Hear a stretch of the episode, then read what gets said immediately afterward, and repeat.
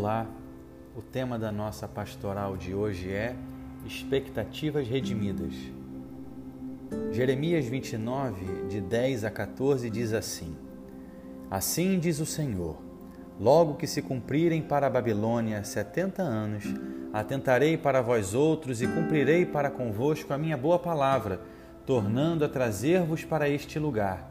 Eu é que sei que pensamentos tenho a vosso respeito, diz o Senhor pensamentos de paz e não de mal, para vos dar o fim que desejais. Então me invocareis, passareis a orar a mim, e eu vos ouvirei. Buscar-me-eis e me achareis quando me buscardes de todo o vosso coração. Serei achado de vós, diz o Senhor, e farei mudar a vossa sorte. Congregar-vos-ei de todas as nações e de todos os lugares para onde vos lancei, diz o Senhor, e tornarei a trazer-vos ao lugar de onde vos mandei para o exílio. Expectativa é algo que invariavelmente todos nós já sentimos em algum momento de nossas vidas. Expectativa por um bom emprego ou mesmo por uma promoção no emprego atual, expectativa pelo nascimento de um filho ou mesmo pelo sexo desse bebê, enfim, criamos muitas expectativas ao longo de nossa vida. O texto de nossa pastoral nos mostra uma palavra de Deus ao seu povo, tratando exatamente sobre essa questão da expectativa eles estavam exilados em Babilônia e Deus faz saber que dentro de 70 anos o tempo de exílio se findaria. Essa é uma palavra que traz uma visão positiva do futuro, visto que agora eles tinham uma palavra do próprio Deus apontando uma direção, mostrando que havia um objetivo em tudo aquilo que passavam. Apesar de parecer um longo tempo, o resultado seria para o bem de todos. No verso 11, Deus diz que tem um projeto para esse povo e os convoca a confiarem nele. Eu é que sei. É uma expressão bem enfática, demonstrando quem de fato tem nas mãos a direção e o conhecimento de tudo. Para vos dar o fim que desejais. Essa expressão é muito bela, pois demonstra que há esperança para o futuro.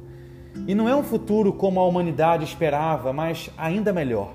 Era o futuro escolhido, desenhado, planejado pelo próprio Deus. Verso 12 nos mostra que o povo passará a orar, a invocar ao Senhor, de modo que nesse período de 70 anos haverá arrependimento, desenvolvendo com Ele um relacionamento de intimidade e amor. O verso 13 nos mostra que, se eles forem fiéis ao Senhor, respondendo a Ele com sinceridade em seus corações, Deus se fará acessível, próximo ao povo. Verso 14 nos mostra que o Senhor mudará a sorte do povo.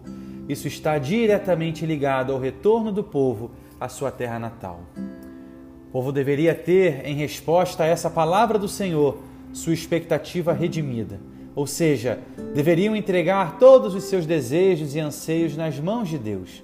Só Ele poderia enchê-los da mais pura esperança no porvir.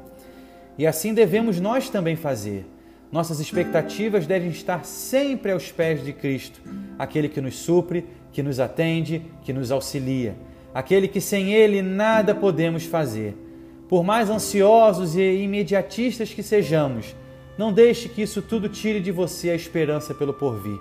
Como diz o hino 93 do Inário Novo Cântico, firmeza na fé.